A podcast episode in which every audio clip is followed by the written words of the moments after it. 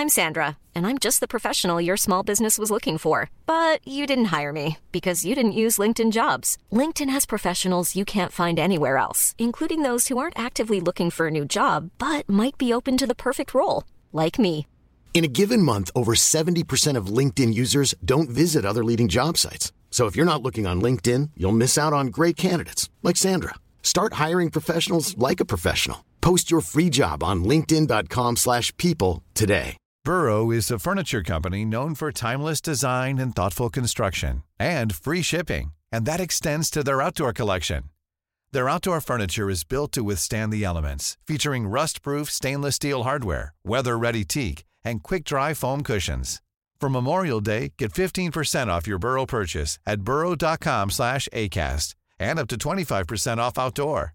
That's up to 25% off outdoor furniture at burrow.com slash ACAST. Hey, I'm Ryan Reynolds. Recently, I asked Mint Mobile's legal team if big wireless companies are allowed to raise prices due to inflation. They said yes. And then when I asked if raising prices technically violates those onerous two-year contracts, they said, what the f*** are you talking about, you insane Hollywood ass?"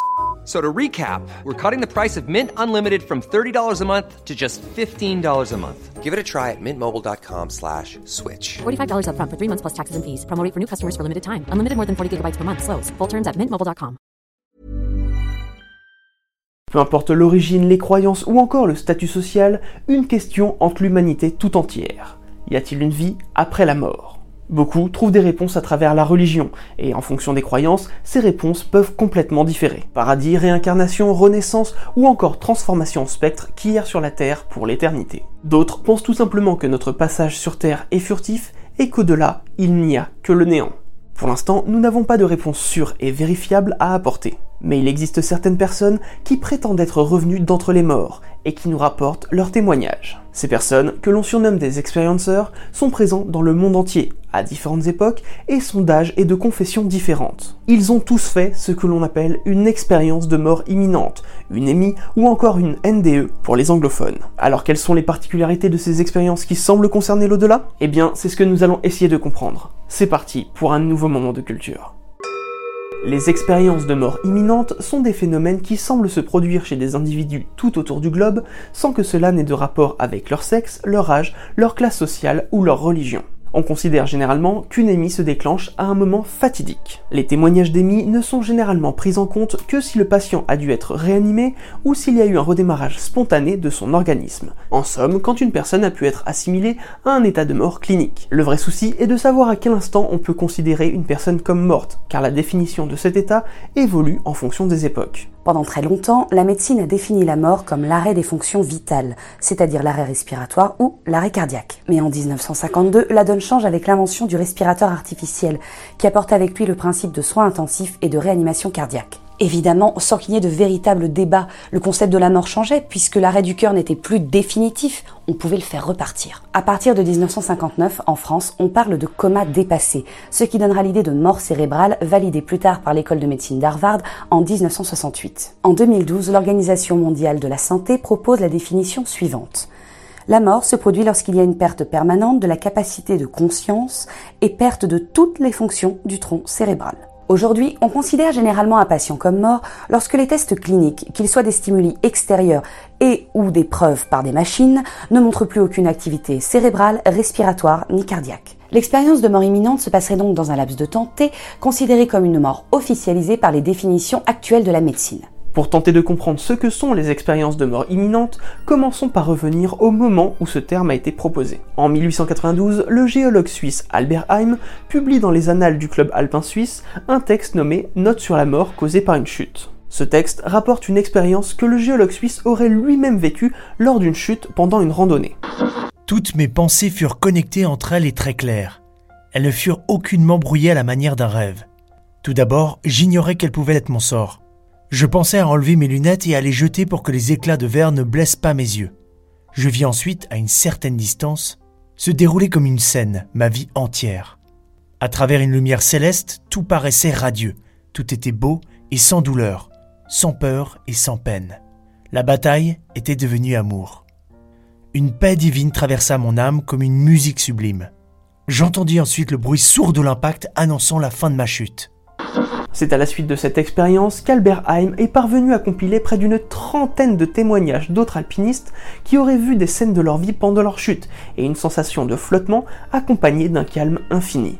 Ces écrits furent alors un sujet de débat durant quelques années auprès de petites communautés de scientifiques, théologiens ou encore psychologues. C'est d'ailleurs l'un de ces psychologues, un Français du nom de Victor Heger, qui proposa en 1896 le terme de mort imminente dans son livre Le mois des mourants pour définir le moment où ces phénomènes se produisent. On parlera alors par la suite d'expérience de mort imminente, traduit en anglais par Near Death Experience. Plus tard, d'autres personnes proposeront des termes comme expérience aux frontières de la mort, expérience de mort approchée ou encore expérience de mort retour, mais le plus utilisé reste celui initié en 1896. Ces débats, qui n'ont au début concerné qu'une petite communauté de curieux, allaient soudainement se populariser. Le professeur de psychiatrie Russell Noyce ainsi que le psychologue clinicien Roy Cletty décidèrent tous deux de traduire les fameuses notes allemandes en anglais. Suite à cela, ils décidèrent de recueillir des témoignages d'alpinistes américains, mais n'eurent pas le succès escompté. Ils ne baissèrent pas les bras pour autant et eurent la bonne idée d'élargir le champ de leurs recherches. Ils se concentrèrent alors sur les accidentés de la route. Ils purent alors constater que certains accidentés racontaient approximativement la même chose que ces fameux alpinistes allemands. Ils eurent assez de témoignages pour en tirer la conclusion suivante. L'expérience s'apparente à un syndrome passager de dépersonnalisation. Lorsque l'on est en danger de mort, on se scinde en un mois en état d'alerte et en un mois en état d'observation, rendu étranger à son propre corps, ce qui correspondrait à un mécanisme de protection de la psyché humaine. Quelques années plus tard, en 1975, sortira le livre qui a sans doute le plus popularisé les émis, La vie après la vie, par le psychiatre Raymond Moody. Ce dernier travailla avec le docteur Elisabeth Kubler-Ross dans le but de réunir un maximum de témoignages. Grâce au croisement de ces multiples témoignages, il s'est permis d'établir un schéma type d'une expérience de mort imminente. Attention, il ne dit pas que tous les émis correspondent à ce schéma, mais ne fait qu'exposer un modèle global. Selon Raymond Moody, voici comment on peut décrire une expérience type. Voici donc un homme qui meurt. Et tandis qu'il atteint le paroxysme de détresse physique, il entend le médecin constater son décès. Dans le même temps, il se sent emporté avec une grande rapidité à travers d'obscurs et longs tunnels. Après quoi, il se retrouve soudain hors de son corps physique. Sans quitter toutefois son environnement immédiat, il aperçoit son propre corps à distance, comme un spectateur. Il observe de ce point de vue privilégié les tentatives de réanimation dont son corps fait l'objet. Bientôt, d'autres événements se produisent. D'autres êtres s'avancent à sa rencontre paraissant vouloir lui venir en aide. Il entrevoit les esprits de parents et d'amis décédés avant lui. Mais il constate alors qu'il faut revenir en arrière, que le temps de mourir n'est pas encore venu pour lui. À cet instant, il résiste, car il est désormais subjugué par le flux d'événements de l'après-vie et ne souhaite pas ce retour. Par la suite, lorsqu'il tente d'expliquer à son entourage ce qu'il a éprouvé entre-temps, il se heurte à différents obstacles. En premier lieu, il ne parvient pas à trouver des paroles humaines capables de décrire de façon adéquate cet épisode supraterrestre. Pourtant, cette expérience marque profondément sa vie et bouleverse notamment toutes les idées qu'il s'était faites jusque-là à propos de la mort et de ses rapports avec la vie. De la même façon, il relève 15 points qui lui semblent les plus récurrents lors des expériences de mort imminente l'impossibilité de trouver les mots justes pour décrire l'expérience, la certitude d'avoir entendu l'annonce de son décès, un sentiment de calme et de paix, des bruits spécifiques ou une musique, un tunnel, la sensation de sortir de son corps, un contact avec des êtres décédés, la présence d'une forte lumière, un flashback de sa vie, le sentiment qu'une décision doit être prise sur rester ou repartir, un sentiment de retour, l'impression que personne ne vous croira, des changements dans sa vie quotidienne, une nouvelle vision de la mort, la confirmation que tout ce que l'on a entendu a bien été dit. Bien que le docteur Moody soit considéré comme un spécialiste dans le domaine, de nombreux autres chercheurs se sont penchés également sur le sujet. Il tente alors de mettre en place des procédures scientifiques pour évaluer la qualité d'une émie. Le professeur Kenneth Ring proposera l'indice WCUI en s'appuyant sur 10 points le sentiment subjectif d'être mort, le sentiment de paix, la décorporation, l'arrivée dans un endroit sombre, la rencontre avec des êtres décédés ou la présence d'une voix, le visionnage de sa propre vie, la sensation de voir ou d'être entouré par une lumière, voir des couleurs sublimées, entrer dans la lumière, rencontrer des êtres immatériels. Sur ces 10 points, une note entre 1 et 5 est considérée comme une expérience superficielle, entre 6 et 9 une expérience basique et 10 une expérience profonde. Par la suite, cette échelle sera reprise par le professeur Bruce Grayson, qui ira encore plus loin en créant l'échelle de Grayson, un questionnaire divisé en quatre catégories. Cognitif, affectif, paranormal et transcendante. Chacune de ces catégories est composée de 4 questions avec 3 réponses possibles. Un score de 14 sur 32 étant le minimum pour que le témoignage soit considéré comme une expérience de mort imminente. Évidemment, on vous conseille de mettre sur pause si ce questionnaire vous intéresse. Afin que cette étude devienne plus concrète, il fallait appliquer toutes ces théories à des protocoles scientifiques. Et c'est en février 2001 qu'est réalisé officiellement le premier protocole clinique se basant sur l'échelle de Grayson. Sam Parnia, un professeur de médecine britannique, et ses collègues ont publié les résultats d'une étude d'un an sur les survivants d'arrêt cardiaque. Sur 63 survivants interrogés, 7 avaient des souvenirs du moment où ils étaient inconscients, et sur ces 7 personnes, 4 avaient eu des expériences qui, selon les critères de l'étude, étaient des émis. La décorporation et l'omniscience ont été testées en écrivant des chiffres sur la face cachée de certaines planches du faux plafond des salles de réanimation, mais sans grand succès. Même si l'étude a été considérée comme non concluante à cause du trop petit nombre de patients étudiés, Parnia arrive tout de même à cette conclusion. Certains patients semblent avoir obtenu des informations durant leur période d'inconscience. Dans ce cas, cela suggérait qu'une partie de la conscience humaine soit capable de se séparer du corps et d'obtenir des informations à distance. Il n'est pas exclu que les informations rapportées aient pu être obtenues par le biais de sources sensorielles tout à fait ordinaires. C'est en décembre de la même année qu'un cardiologue néerlandais réalisera la première étude concluante sur les émis. Le professeur Pim van Lommel et son équipe ont interrogé 344 patients ayant survécu à un arrêt cardiaque. Voici leurs résultats. 62 patients, soit 18% des interrogés, ont témoigné de souvenirs péropératoires, c'est-à-dire qu'ils ont parlé de choses qui se sont produites alors qu'ils étaient officiellement dans un état d'inconscience, voire même médicalement morts. Parmi ces 62 patients, 41 ont vécu une expérience de mort imminente qui répond aux critères de l'étude.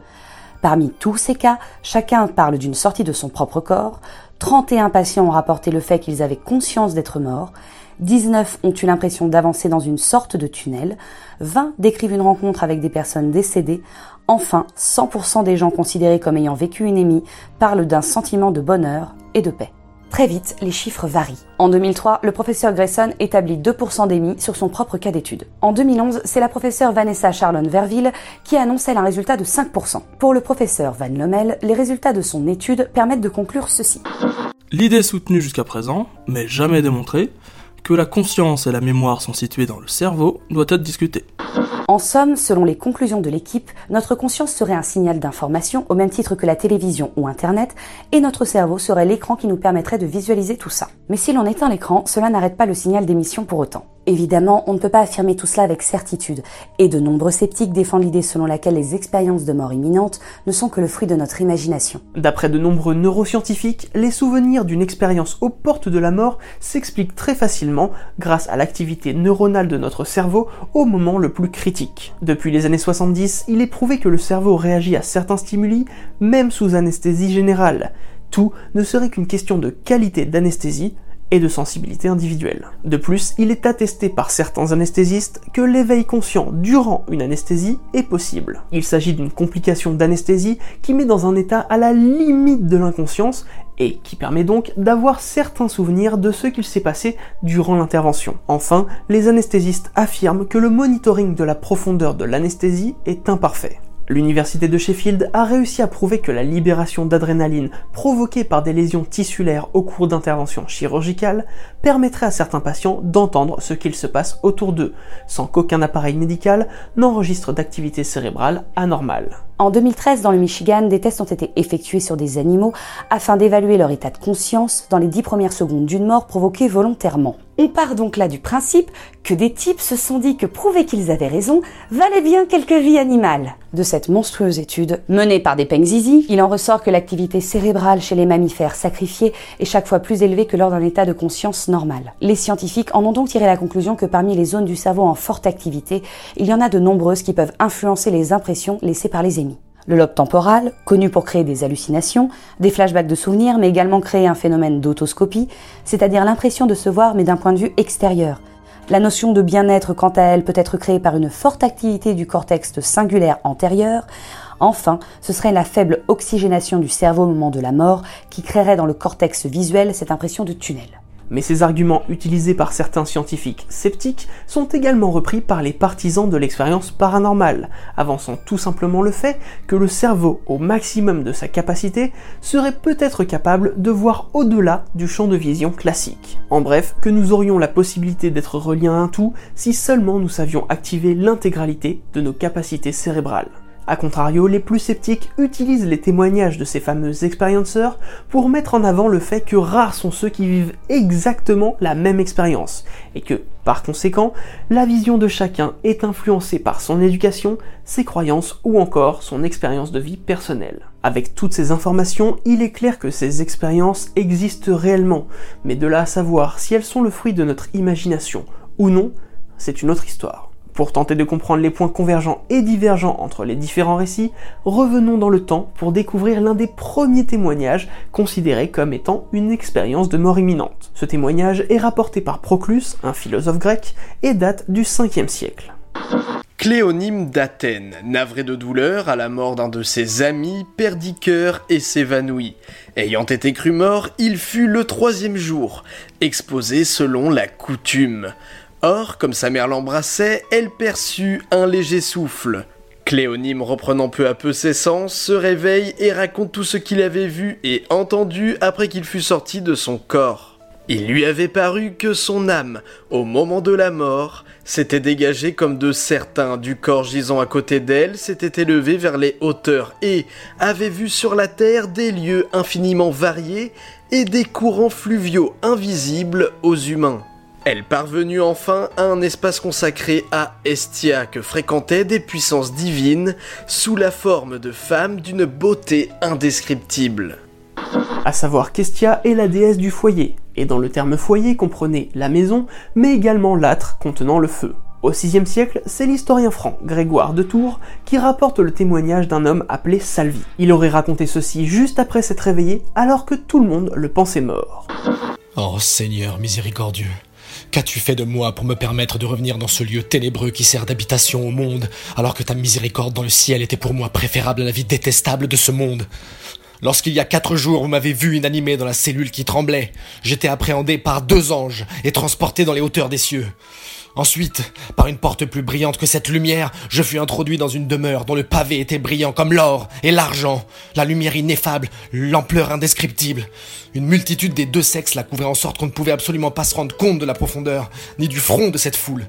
Et j'entendis une voix qui disait que cet homme retourne dans le siècle parce qu'il est nécessaire à nos églises. On entendait seulement la voix car celui qui parlait était absolument impossible à discerner. Dans ces deux témoignages d'une autre époque, on sent clairement l'influence religieuse dans la façon de rapporter l'expérience. Mais intéressons-nous déjà au point commun. Dans les deux cas, les personnes ont d'abord été déclarées mortes, mais finalement sont revenues à la vie. Il y a une rencontre avec des êtres présents en ces lieux. On retrouve bien chez ces deux personnes cette fameuse sensation de s'élever dans les airs et d'arriver dans un lieu incroyable. D'un côté, on parle d'un espace consacré à Estia. On peut donc imaginer une demeure peut-être avec cette sensation de chaleur que procure un foyer. Et de l'autre côté, on nous parle d'une demeure brillante. Et c'est là que les expériences de mort imminente deviennent sujet à débat. Il est assez simple de placer ces témoignages historiques dans les conditions requises pour qu'ils correspondent à une émie, répondant un minimum à l'échelle de Grayson. Les nombreux points communs sont d'ailleurs comparables aux témoignages rapportés par ceux qui les vivent à notre époque. Malgré tout, on peut noter des différences et voir que ce n'est pas parce qu'on englobe le tout sous certains critères que cela est une preuve irréfutable irréfutable de vie après la mort. Les expériences semblent toutefois avoir un aspect typiquement personnel. D'un côté, un lien avec les divinités grecques et de l'autre, avec les croyances judéo-chrétiennes. Et cette différence d'expérience est souvent notable sur les débuts de témoignages. Commençons tout d'abord par ce moment critique qu'est la déclaration de mort du patient. Cet instant où celui ou celle qui meurt semble pourtant avoir conscience de tout ce qui l'entoure. Je me suis senti aspiré ou projeté le long d'une corde incolore qui vibrait à une vitesse vertigineuse. Je me rappelle d'être monté, c'est-à-dire être sorti de mon corps et avoir éprouvé une sensation de bien-être. J'étais propulsé au centre d'une sorte de tunnel pendant quelques secondes, puis tout d'un coup, je stoppais net. J'étais à quelques centaines de mètres du choc de l'accident, au-dessus de la scène. Je flottais. À ce moment précis, je me suis senti comme très là, mou, un peu comme si j'étais fait de coton. À partir de là, je me suis senti flotter. J'ai eu la nette sensation que mon corps se scindait en deux. Le premier flottait majestueusement au-dessus du second. J'entendais et je voyais tout ce qui se passait dans le bloc, mais sans pouvoir intervenir. Je suis sorti de mon corps et.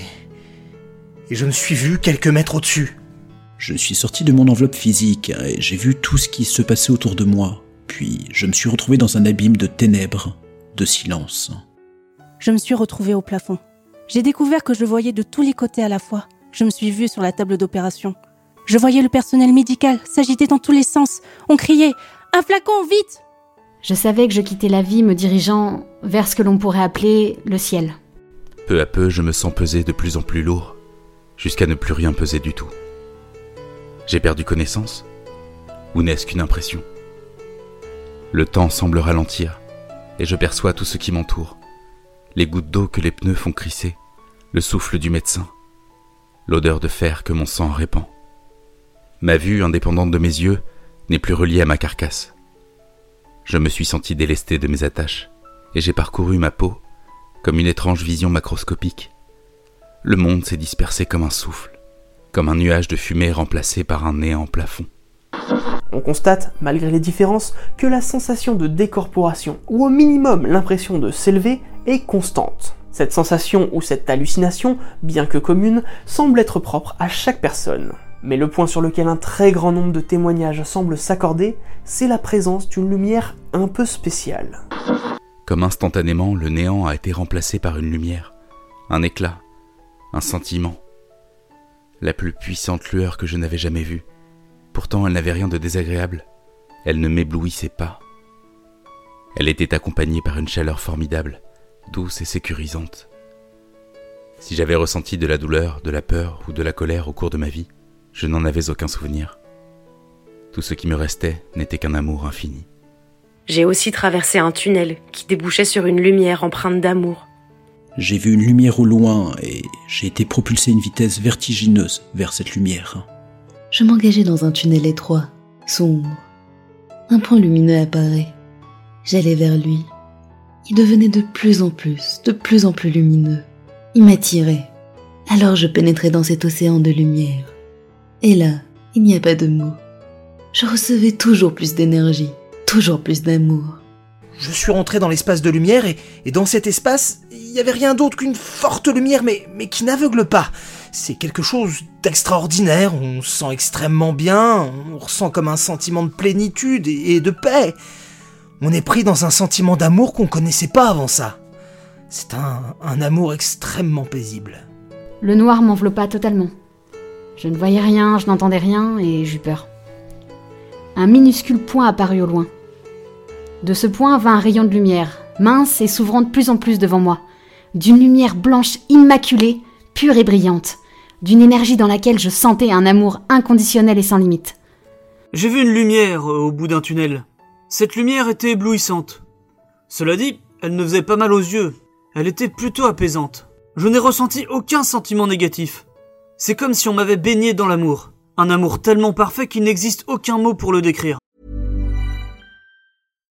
If you're looking for plump lips that last, you need to know about Juvederm lip fillers. With Juvederm Volbella XC and Juvederm Ultra XC, your lip look, whether it's subtle or bold, can last up to one full year with optimal treatment and no additional maintenance. Find a licensed specialist and see if it's right for you at juvederm.com today. That's J U V E D E R M.com. Add fullness to lips in adults over 21 with Juvederm Volbella XC or Juvederm Ultra XC. Do not use if you have severe allergies or a history of severe allergic reactions, or if you're allergic to lidocaine or the proteins used in Juvederm. Tell your doctor if you have a history of scarring or taking medicines that decrease the body's immune response or that can prolong bleeding. Common side effects include injection site redness, swelling, pain, tenderness, firmness, lumps, bumps, bruising, discoloration, or itching. As with all fillers, there's a rare risk of unintentional injection into a blood vessel, which can cause vision abnormalities, blindness, stroke, temporary scabs, or scarring.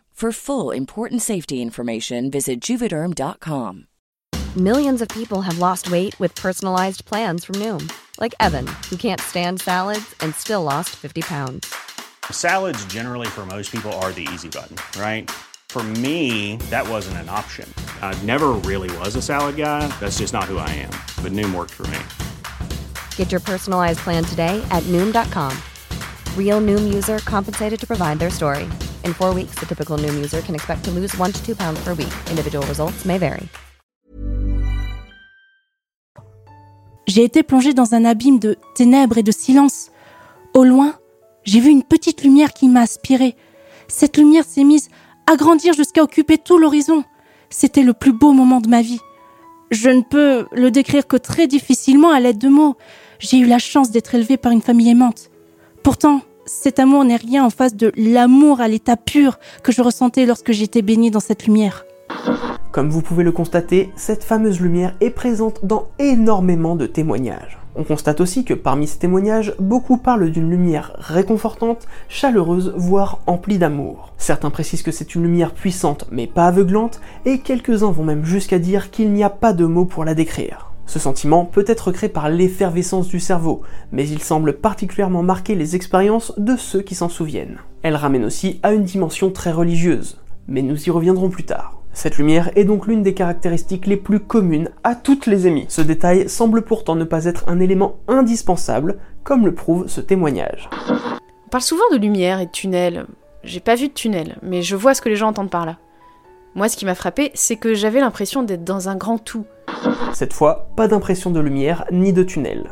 Mais cet extrait soulève un nouveau point que beaucoup d'experiencers décrivent, la connexion ou la connaissance totale avec l'ensemble des choses qui nous entourent. Comme si la mort nous permettait enfin d'avoir toutes les réponses, de tout connaître, de tout savoir. Voilà que je suis dans une compréhension si grande que je deviens le tout, que je sais tout, et que de plus, cela est simple, facile à comprendre. Je suis cette connaissance. Je savais toutes choses passées et futures, sans pouvoir dire ce qui était passé ou ce qui était présent. Un savoir que j'avais déjà acquis, il y a longtemps, mais auquel je n'avais plus accès. J'étais lié à ce tout. J'étais ce tout. J'étais mille fois plus intelligente. En l'espace de 45 secondes, j'ai vécu des millénaires, le passé de l'humanité. J'ai vu des civilisations disparues. Soudain, comme dans une sorte de clarté inouïe sans mes pensées, il me semblait que je comprenais. Euh, mais je ne savais pas quoi. J'avais comme le sentiment d'avoir toutes les réponses à disposition. Je crois que c'est à cet instant que m'est apparu ce que j'appelle aujourd'hui l'envers du monde. Un filet ou un réseau de fils lumineux que j'ai nommé par la suite le réseau des pensées en connexion les unes avec les autres, se provoquant et se stimulant les unes les autres. Évidemment, ce savoir, cette connexion à un grand tout, ne semble pas rester une fois de retour dans le corps physique. Ou peut-être n'est-ce qu'une illusion de compréhension de l'univers due à une trop forte activité cérébrale que notre corps n'a pas l'habitude de gérer. Toutes les expériences ne semblent pourtant pas rapporter ce sentiment de savoir universel. Dans un style encore différent, certains experiencers rapportent avoir revu certains moments de leur vie. Cette fois encore, l'expérience est propre à chacun et ne semble pas en contradiction avec les éléments précédents. J'ai revécu ma vie à partir de mes 26 ans de l'époque jusqu'à ma naissance. C'était troublant car pendant tout le déroulement de ce bilan, j'étais à la fois celle qui revivait chaque situation avec toutes les émotions qui l'accompagnaient et l'autre partie de moi, celle qui n'était pas du tout affectée par les émotions, qui était toute sagesse, connaissance, amour et justice. J'ai revu certains moments de ma vie. J'ai vu le temps qui me restait, les grosses épreuves que j'avais affrontées. J'ai revu ma vie défiler. La revue a été assez courte, car je n'avais que 20 ans. J'ai vu défiler le panorama de ma vie pour finalement réintégrer mon corps. Je sentis que j'avais accès. C'était comme des sauvegardes de souvenirs sur toute ma vie, comme des icônes. Il suffisait d'en regarder un pour visionner le souvenir sous forme de petits films. Mais en le touchant, je pouvais entrer dedans aussi et ressentais l'émotion du souvenir. Et pour rester dans les expériences personnelles, nous sommes évidemment obligés de vous parler des rencontres faites durant les émis. Que ce soit des personnes que l'on semble connaître ou non, beaucoup de témoignages parlent de personnes présentes durant leur expérience. Il y avait mon père, décédé en 1960, et plusieurs personnes perçues comme des entités lumineuses éclatantes. J'ai vu mon petit frère, qui était décédé à 7 mois d'une toxicose lorsque j'avais 11 ans. Il avait une allure de jeune homme de 17 ou 18, l'âge qu'il aurait dû avoir s'il n'était pas mort. Je me suis retrouvée dans ses bras. Je savais que c'était lui. C'était une reconnaissance d'âme. J'ai aperçu quatre femmes. J'ai remarqué que je connaissais une de ces femmes, c'était une vieille femme que je connais. Seulement j'ignore si elle était encore en vie ou pas lors de cette expérience. Une des femmes m'a arrêté et m'a dit Pourquoi tu pars? C'est ici chez toi. À ce moment, j'ai pensé à ma mère et j'ai répondu que je ne pouvais pas la laisser. Des êtres de lumière sont venus à ma rencontre. C'étaient des êtres blancs, ils n'avaient pas vraiment de visage, de bras, de jambes. Ces êtres étaient animés d'une grande joie, leur rire remplissait tout l'espace. C'était comme des retrouvailles. La silhouette devant le halo de lumière était une femme. J'ignore son identité. C'était une sorte de guide. Elle m'a simplement dit non, reste, ce n'est pas encore le moment. C'est mon père qui m'a accueilli. Et il est décédé quand j'avais 3 ans. Je lui ai dit Tu vois, papa, je suis morte comme toi à 26 ans. Il m'a répondu Non, ma fille, tu retournes sur Terre, tu n'as pas encore rempli ta mission. J'ai ressenti une présence vivante, sans forme, mais une présence qui transparaît à travers tout cet être de lumière. J'entendis des voix parlant au loin, puis je vis un groupe de personnes toutes vêtues de blanc et y parlaient de moi. Puis une de ces personnes leva le bras et la main, dans un signe d'arrêt, et me dit Tu vas retourner dans ton corps et aller remplir ta mission. Maintenant, que l'on soit partisan de l'expérience réelle ou de l'hallucination, il est un trait commun à de nombreux témoignages, la douleur due au retour dans son corps physique. J'ai repris connaissance instantanément. J'étais allongé au milieu de la rue, incapable de bouger. J'ai pensé avec une lenteur dans mes pensées qui m'a déconcerté. Merde, je suis revenu. Puis, t'as rêvé. Et puis, hein, j'ai mal. Le retour a été pénible. Non, plus que pénible. Il était très douloureux. Je me suis retrouvé dans la douleur de mon corps. Le poids de mon corps pesa de nouveau sur moi, et le visage d'un infirmier qui se tient trop près ne me laisse qu'une sensation d'agression.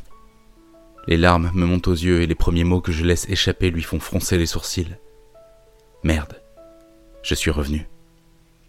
Alors évidemment, ces expériences de mort imminente sont souvent associées à un aspect religieux, comme nous le disions plus tôt. Bien que beaucoup d'experienceurs se revendiquent athées ou agnostiques, on ne peut pas nier que la religion reste bien présente dans l'environnement éducatif de chacun, que ce soit par la télé, le cinéma ou bien même la politique. Le professeur Kenneth Ring assure tout de même qu'il n'y a pas plus d'émis chez les croyants que chez les athées. Par exemple, quand en Europe on parlera plus volontiers d'un tunnel de lumière, en Asie, on répertorie des témoignages parlant d'un fleuve conduisant à une lumière. Outre la présence d'êtres lumineux que l'on peut facilement relier à des anges ou à un être divin, il existe des témoignages qui nous laissent entrevoir un ailleurs proche de la nature.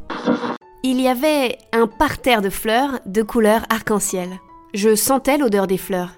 Je les voyais, mais je ne pouvais pas les toucher. La lumière s'est peu à peu effacée, et tout ce que j'étais s'est retrouvé dans une prairie verdoyante. Un vent que je ne sentais pas faisait danser les herbes et les plantes, tandis qu'à quelques mètres de moi, un arbre immense, au tronc large et noueux, semblait veiller sur cette étendue infinie. Une puissante odeur de fleurs de jasmin envahit l'espace autour de moi. Je me suis retrouvée dans une espèce de prairie avec une herbe très verte. Je me suis retrouvé dans un jardin avec un beau gazon d'un vert très joli et en bonne santé. Au milieu du jardin, il y avait un arbre gigantesque, comme si j'étais une fourmi par rapport aux arbres d'ici. Peut-être qu'en entendant ces quelques témoignages, vous avez pensé au Jardin d'Éden.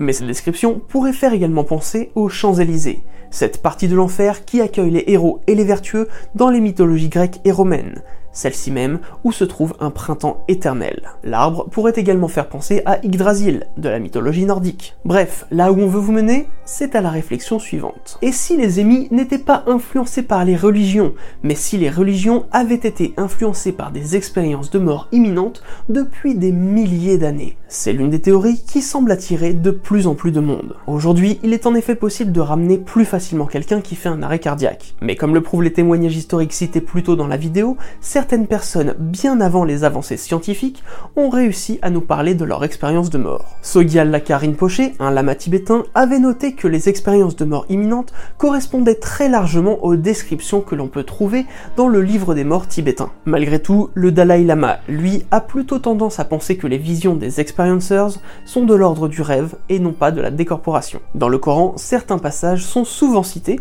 comme étant liés aux émis. Le verset 22 de la sourate 50, par exemple, est souvent mise en rapport avec l'impression de savoir universel ressentie durant certaines émis.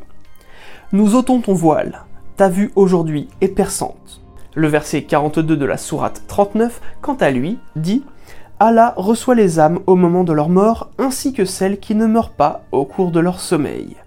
Il retient celles à qui il a décrété la mort, tandis qu'il renvoie les autres jusqu'à un terme fixé. Dans le Nouveau Testament, on pourrait également relier certains passages à des expériences de mort imminente. Par exemple, dans l'épître aux Philippiens, l'apôtre Paul explique que, au paradis, nous recevons donc un corps éternel tout en conservant notre identité propre. Et dans le texte sur l'Apocalypse, on nous décrit le paradis en nous précisant que, sur les deux bords du fleuve, il y a un arbre de vie. Et bien entendu, on vous passe les détails sur l'amour inconditionnel que Dieu nous donne lorsque l'on arrive à ses côtés dans de très nombreuses croyances. Les instances religieuses trouvent la plupart du temps que ces idées vont à l'encontre des croyances. Et pour le coup, une grande majorité de la communauté scientifique reste persuadée que les émis sont influencés par la religion et non l'inverse. Cependant, on a tendance à ne parler que des religions du livre. Il est toutefois intéressant de se pencher sur des croyances locales. Vous savez, celles où des sages, généralement appelés des chamans, prennent certaines substances que la nature leur offre afin d'accéder à un autre monde et de pouvoir dialoguer avec des esprits ou de répondre aux questions.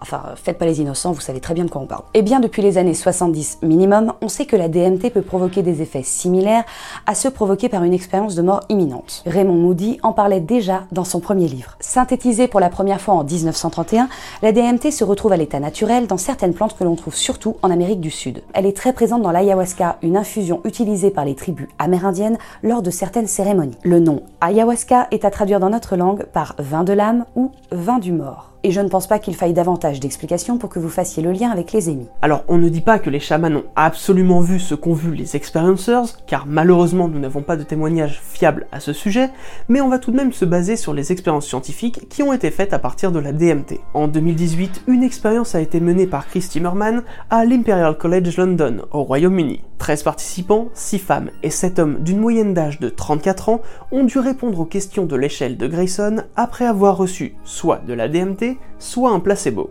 Eh bien les résultats sont sans appel, puisque 10 des 16 éléments de l'échelle étaient régulièrement cités après injection de la DMT. Les plus récurrents sont la décorporation, les pensées plus intenses, le sentiment de paix et d'amour, la communion avec l'univers, l'altération du temps, le savoir universel et la lumière brillante. Les sensations les moins présentes sont le bilan de la vie, les prémonitions et les visions de personnes décédées. Conclusion de l'expérience Les résultats obtenus par les chercheurs montrent que les expériences mentales vécues sous DMT sont comparables à celles rapportées spontanément en l'absence de toute prise de drogue par celles et ceux ayant vécu des EMI. Vous vous en doutez, les scientifiques se sont évidemment penchés plus longuement sur le sujet, car il s'avère que la DMT est produite par notre cerveau en cas de fort stress. Les hallucinations pourraient donc venir de là. Mais selon le docteur Charlotte Martial, neuropsychologue au Coma Science Group, qui a travaillé sur cette fameuse expérience au Royaume-Uni, la DMT est produite en trop faible quantité.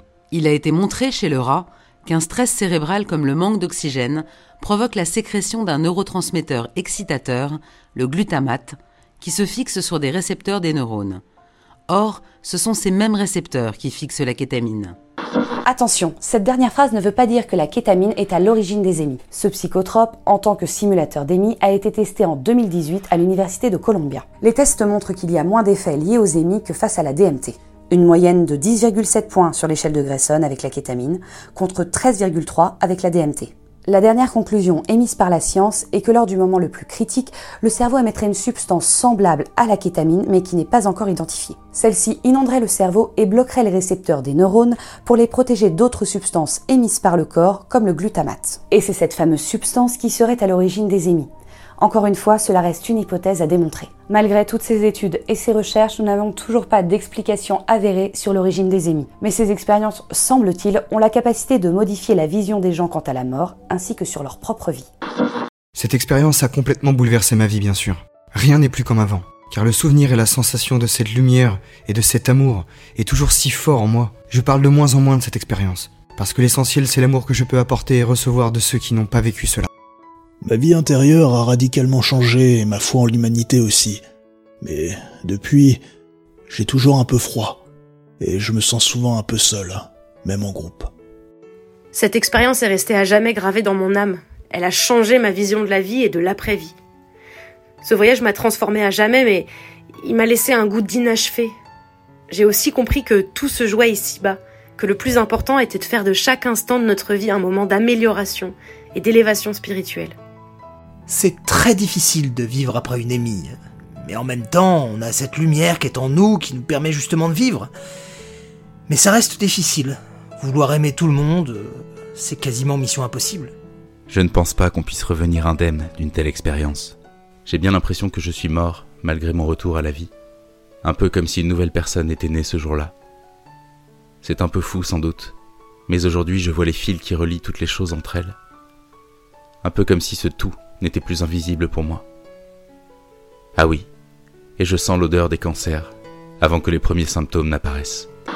En France, ce serait près de 2,5 millions de personnes qui auraient vécu une émie, et près de 1 personne sur 10 sur l'ensemble du globe. Les plus connaisseurs d'entre vous doivent savoir qu'il existe ce que l'on appelle des émis négatives. Des expériences qui se passent au même moment que les émis dits classiques, mais dans le cas d'émis négatives, les sentiments ne sont pas aussi joyeux, on parle plutôt de tristesse, voire de noir infini. Si l'on ne parle pas de ces expériences dans cette vidéo, c'est qu'elles ne répondent pas aux critères de l'échelle de Grayson. De plus, les expériences négatives se trouvent surtout parmi les témoignages compilés. Très peu d'entre eux ont pu être recueillis directement en hôpital. Mais selon l'étude Cassol datant de 2019, il existe près de 14% de récits négatifs sur 123 témoignages trouvés sur internet. Et malheureusement, aucune étude n'a été menée sur les émis négatives. Ce que l'on peut vous dire en revanche, c'est que les expériences négatives, contrairement à ce que certains extrémistes religieux voudraient nous faire croire, ne sont pas spécifiquement liées au suicide. Si malgré tout vous souhaitez découvrir des témoignages négatifs, on vous conseille les deux vidéos de Creepy Machine